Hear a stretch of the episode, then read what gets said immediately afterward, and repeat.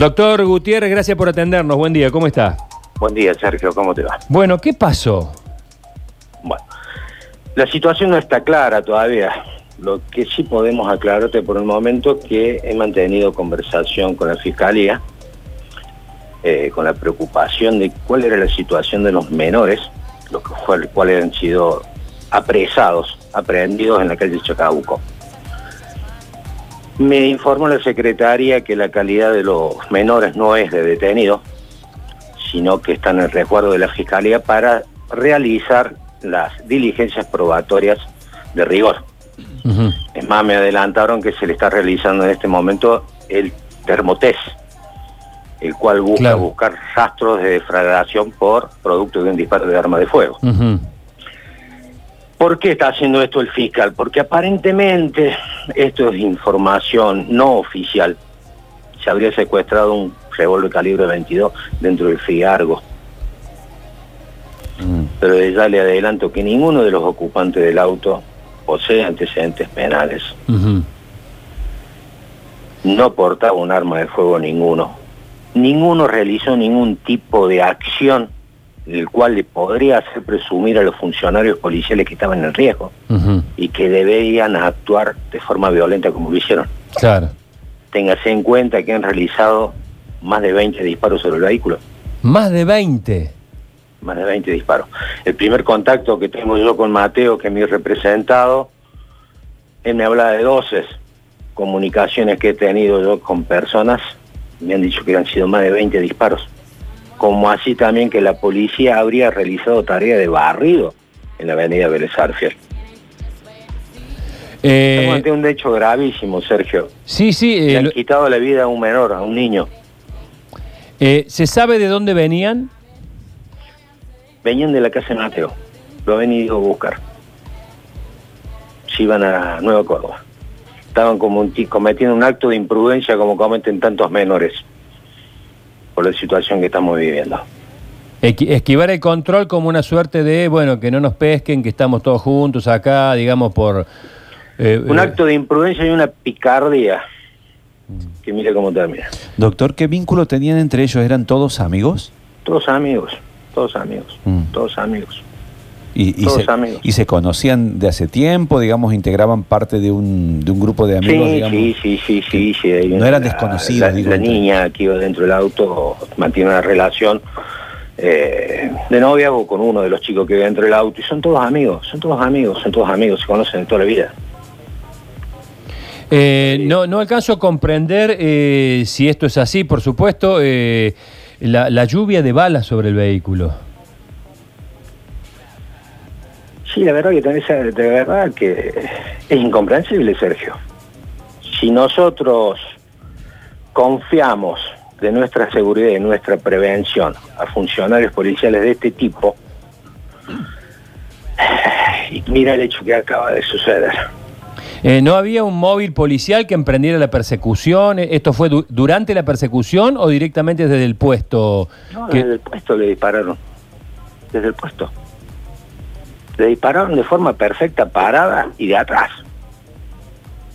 Claro, eh, porque, eh, doctor, eh, en un momento... Sin haber recibido ningún tipo de agresión, ¿no? Claro, porque se hablaba, y no sé, para que también podamos ir aportando un poquito de luz a este hecho tan confuso, que los chicos lo dejan al cuerpo, lo, lo tiran o, lo dejan... No, no, no, no, no, no, es para nada así. No es así.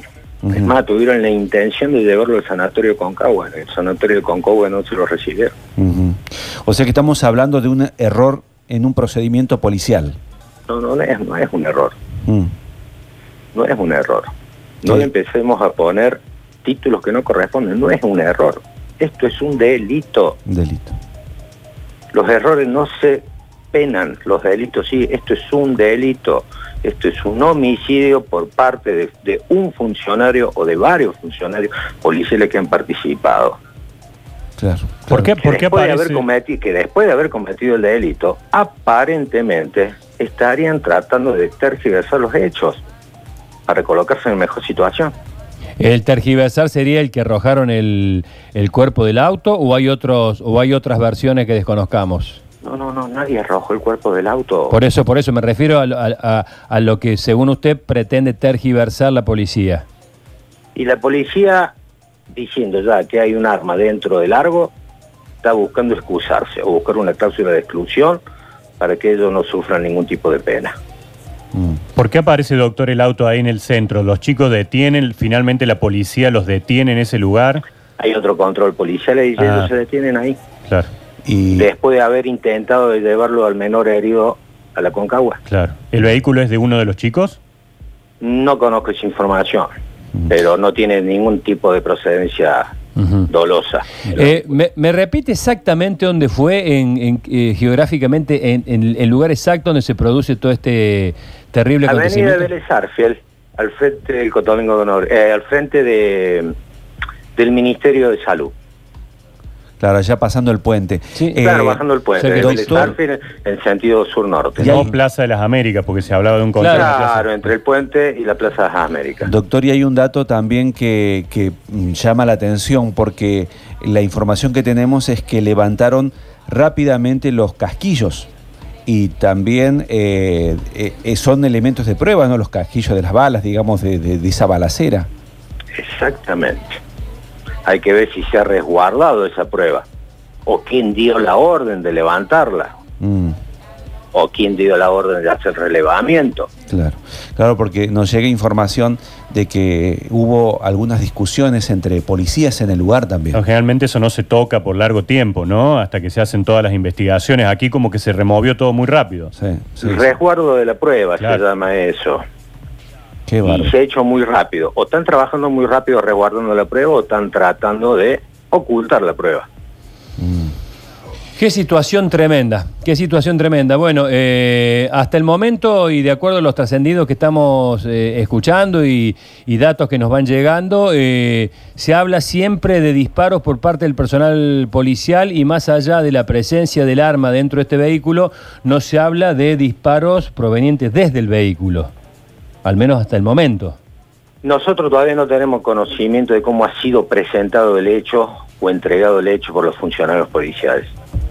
¿Quién está Téngase investigando en ese- cuenta que mientras no, rea- no exista una imputación y se realice el acto de indagatoria, el secreto de sumario se mantiene.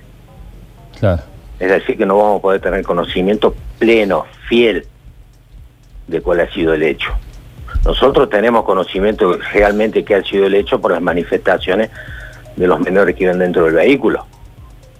Claro. Pero el punto de partida de investigación es cómo se entrega el hecho por que- parte de los funcionarios policiales. y, y que, y que de ese es el temor, ese es el temor que siempre se tiene, que funcionarios policiales, que son unos verdaderos delincuentes, acomoden la situación para salir beneficiados.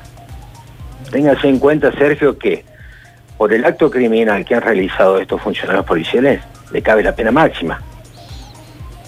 Porque se trata de un homicidio agravado por el uso de armas de fuego, agravado por la calidad de funcionario policial y agravado por haber actuado sobre seguro, porque han tirado de atrás. Claro, claro. Eh, doctor, una preguntita más que tiene que ver con el grupo este de amigos que serían compañeros de un colegio. Eh, ninguno de ellos tenía antecedentes. Le puedo asegurar que no. Claro. Son chicos de familia, de gente trabajadora, que lo único que cometieron estos chicos es un acto de inconsciencia de haber andado dando una vuelta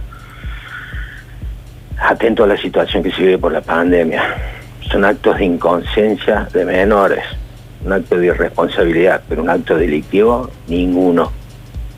Ninguno. Van a decir lo que quieran de estos chicos, pero ninguno tiene antecedentes, ninguno es delincuente, todos pertenecen a familias excelentes. Bueno, eh, doctor eh, Gutiérrez, gracias por el contacto y vamos a estar siguiendo el tema porque tiene tantos interrogantes como, como uno puede imaginarse. Le agradecemos este contacto y seguramente volveremos a, llamarlo en cualquier momento porque novedades esperamos eh, en las próximas horas. Nosotros también, Sergio, y quedamos a su entera disposición.